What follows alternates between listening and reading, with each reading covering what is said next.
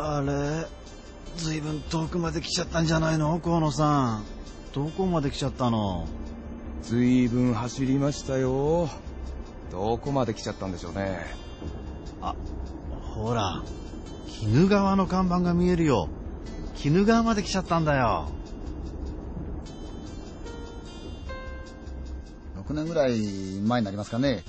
えこれレギュラーの番組だったんですけども、それがあの、かなり割といい加減な番組で、私があの、適当に出かけてってですね、その先でもって知り合ったうちお邪魔して、ご飯食べたりしながらですね、あれやこれやって帰ってくるという、そういう番組なんですよ。ですからどこへ行くかって決めてないんですよね。で、スタッフかっていうと、まあ、スタッフのグループと、私のアシスタントをやる女の子のグループと、で、我々なんです。ですから車は3台で行きましたね。で、私の車っていうのは、うちのスタッフの河野さんっていう方が運転してくれるんですけれどもね。ええ。その時も私寝ちゃいましてね。で、どこまで行ったか分かんなかったんですよ。目が開くと向こうに、鬼怒川の看板がいくつも見えたんですよね。ええ。まあ、どうやらそこでもって撮影もできましたけれども、結構時間かかったもんですからね、終わった頃にはだいぶ遅い時間になってましたね。ええ。そしてまあ、みんな帰ろうということになったんです。はい、あどうもお疲れ様でした。お疲れ様でした。どうもお疲れ様でした。どうもでした。いや稲川さん、遅くなっちゃって、どうもすいませんでしたね。いやいやいやいや、せっかく鬼怒川まで来たのにね、お風呂にも入れなくて残念だけど。お疲れ様でした。じゃあ、引き上げましょうか。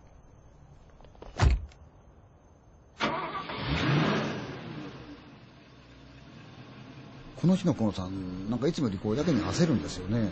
この方大変几帳面な人なんです。ええ。で、何事もゆったりとやる方なんですが、車にエンジンかけ出したらね、方向でも変えるのかなと思ったんですよ。で、私乗ったんです。たら、そのままスーッとスタートしちゃうんですよね。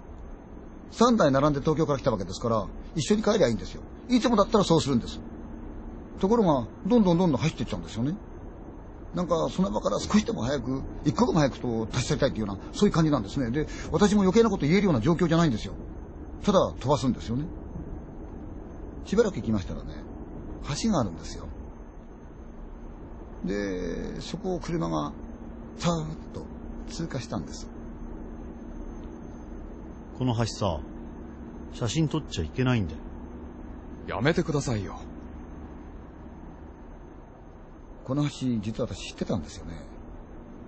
というのは、この橋の上で写真を撮ると、必ず、霊が映るって言うんですよね。その、心霊写真のスポットであるわけなんですよ。で、結構有名ではあるんですが、ちょうどその上を通りかかったんで、言うとはなく私、河野さんにその話しちゃったんですよね。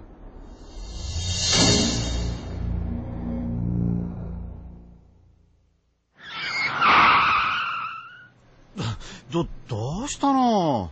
あれ、バイパスの料金所ってもっと先だと思ってたんですけどね。あ夜なんで距離感が違うんじゃないの？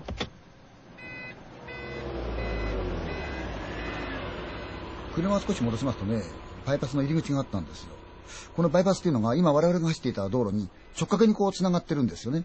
ですから入り口はすごく狭くて、下手をすると見逃してしまうぐらいなんですが、確かにちょっと戻ったら、あるんですよ、入り口がね。ええ。大体この人几帳面な人ですからね、まだ納得がいかないような顔してるんですよ。でも間違いはないですよね。入り口があったんですから。いや、間違ってない。ここですよ。うん、よかったじゃない。通り過ぎないで。でも変だよ、河野さん。この料金所、人がいない。すいません。いいよ。行っちゃう行っちゃう。そうですか？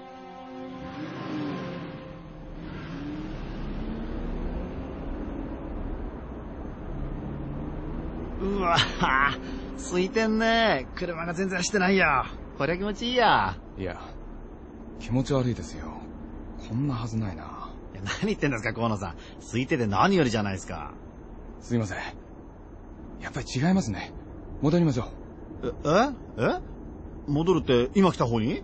本当？結局まあそのバイパスの出口まで行きまして、結構距離行ったんですけれども、ここを U ターンしてですね、元来た方へ我々これ戻っていったんですよね。でも不思議なんですよ。行きも帰りも全然車に合わないんですよね。ええ。で、料金所が見えてきたんです。ああったあったあった。料金所。あれ？人がいるじゃない。すいません。東京方面に行きたいんですけどどう行きゃいいですかね？あ？何言ってんの？あんたらが今来た方向は東京だろうが。東京から来たんじゃねえの？え？いやでも。あ、いやいや、でしょ？いいんですよね？こっちで。あ、いやいや、なんかね、妙に車通ってないもんで不安になっちゃって。いや、そそれならいいんです、それなら。ちょっと、あの、申し訳ないんですけど、U ターンさせてもらってもいいですかね？まあ構わねえけど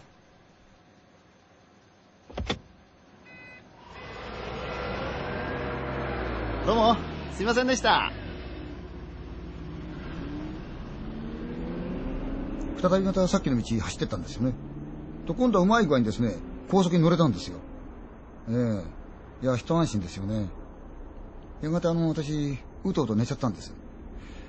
で、ふっと目が開いたら、見たことのある景色なんですね。まあ、結構ロケで通りますから。ああ、時間見たら、あとまあ1時間もすれば我が家に着けるなとこういう感じでしたね。ええで、申し訳ないんですけど、ちょっと疲れたもんですから、運転を任せたまんま、私、寝ちゃったんですよ。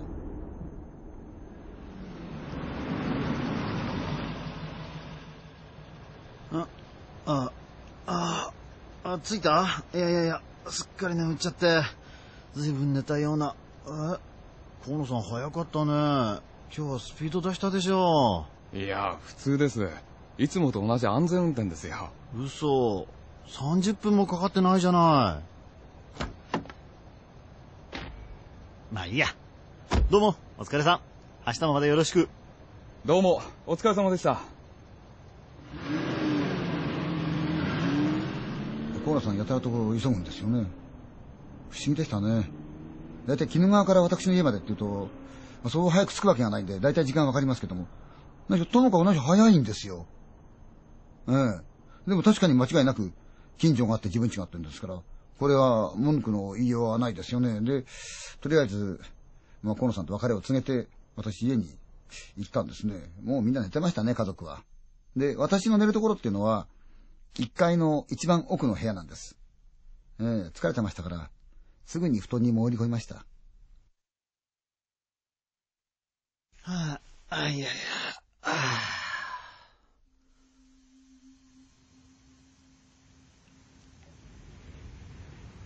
おや？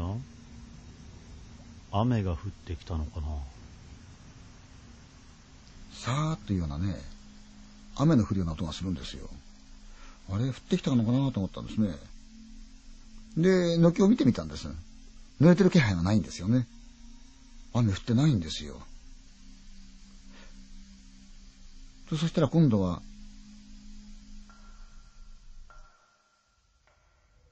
下駄の音がするんですよ。ええ、歩いてる音がね。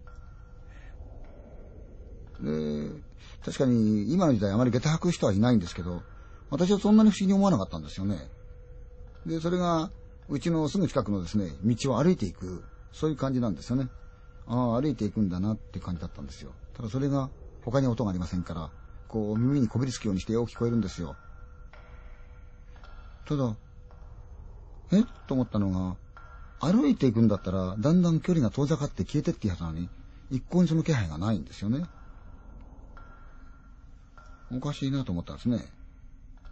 というのは、私の家っていうのは、その裏に庭があるわけです。小さな庭なんですけどね。で、隣の家にもその裏の庭がある。両隣にあるわけですよ。で、また向こうにもその庭がある。並んだ家全部のその裏庭が同じぐらいの大きさでずっと揃ってるわけですよ。そして背中合わせの向こう側の家の裏庭もうちの裏庭と同じようにこうくっついてるわけですよね。それはもちろん塀で仕切られてますよ。ですから、外からこの裏庭に入ってくるっていうことは不可能なんですよね。なのに、確実に下駄の音はこっちへ近づくんですよ。まるで道を歩くようにごく普通にね。それが、だんだんだんだんだんだんだんだん近づいてくるんですよ。明らかにこっちへ向かってくるんですよね。下駄の音が。だんだんだんだん確実にはっきりと音がしてくるんですよね。かなり近いんですよ。そのまま来ると、多分その音の先は、私の部屋なんですよね。私の部屋に向かってその音がどんどんどんどん、下駄近づいてくるんですよ。ガキッって音が、私の頭のところでするんですよね。裏庭の上がりが町なんですよ。上がりが町と私のその頭の距離っていうのはせいぜい、そうですね、50センチぐらいの距離しかないですよね。障子があって、ええサッシのガラス戸があって、そのすぐ下に上がりが町がありますからね。その石の上でカキッっていう桁の止まった音がしたんですよ。私のうち下の子供は小さいですからね、障子破くんですよ。ええ。特に下の方は大きく破けてるんですよね。ですから私はその、仰向けに寝て、ちょっとこう、上目遣いすると、庭が見れるんですよね。で、そこから私、もっと見たんですよ。なんかがいるんですよ。黄緑と紫色の矢がすりのような着物の柄なんですよね。それがピタッと張り付いてるんですよ。ガラス戸に。誰かが立ってるんです、そこにね。おっと思ったら、もう金縛りですよ。子供ですよね。朝ブーっと来た時何にもこう動けないですよ。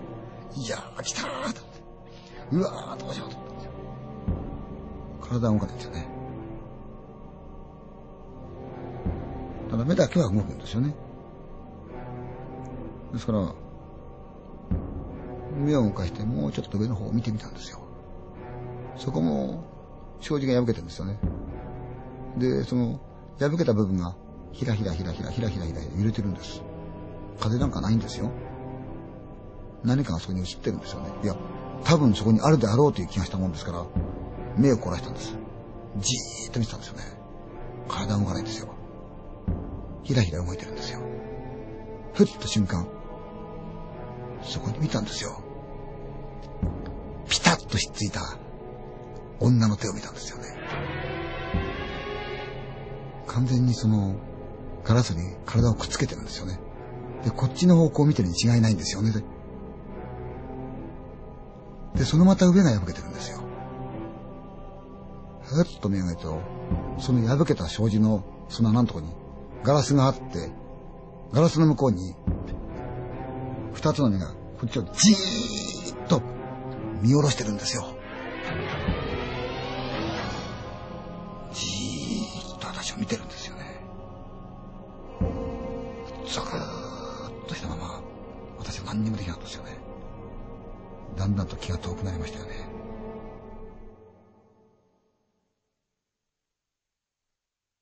翌日になって、またあの河野さんに会ったもんですから、何気なく話をしたんですよね。だから、ええー、って言ったきりあまり詳しい話しないんですよ。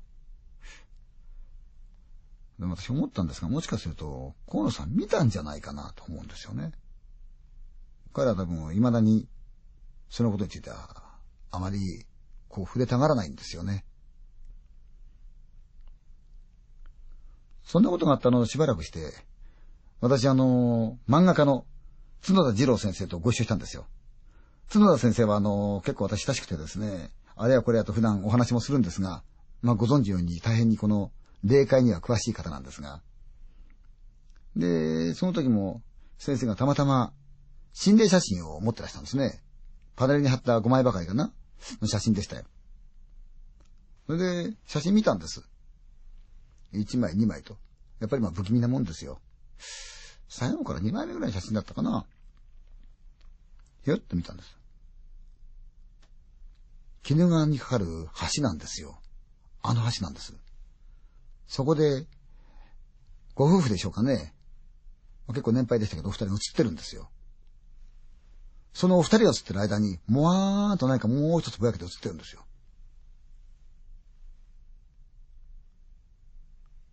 それ、芸者さんみたいなんですよね。日本髪を言った。たまたまそのレンズの大きいの持ってたもんですからね。それ借りて、見たんです、拡大して。驚きましたよね。その霊。黄緑色と紫色の矢がすりの着物着てるんですよ。あの時、うちへ来たあの女なんですよ。あの芸者さんなんですよね。私連れてきちゃったんですよね。なんで来たのか私わかりませんけど来ちゃったんですよね。我々はその橋のすぐそばでロケはしてましたけどね、写真は撮ってないんですよね。ただ、私の車を運転してくれたスタッフの河野さん。この方実は本職が写真家さんなんですよね。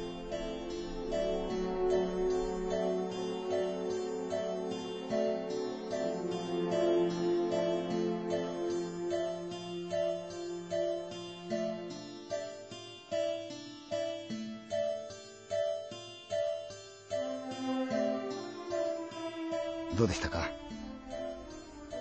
怪奇な出来事っていうのは予想もしない時にふっと起こるんですよね。もう今回は私や私の友人やその周りに起こった不思議な出来事を拾い集めてみたんですが本当に予想もしない時に突然起こるんですよ。そう。つまりそのどこでもいつでも不思議なことは起こるんですね。もちろん、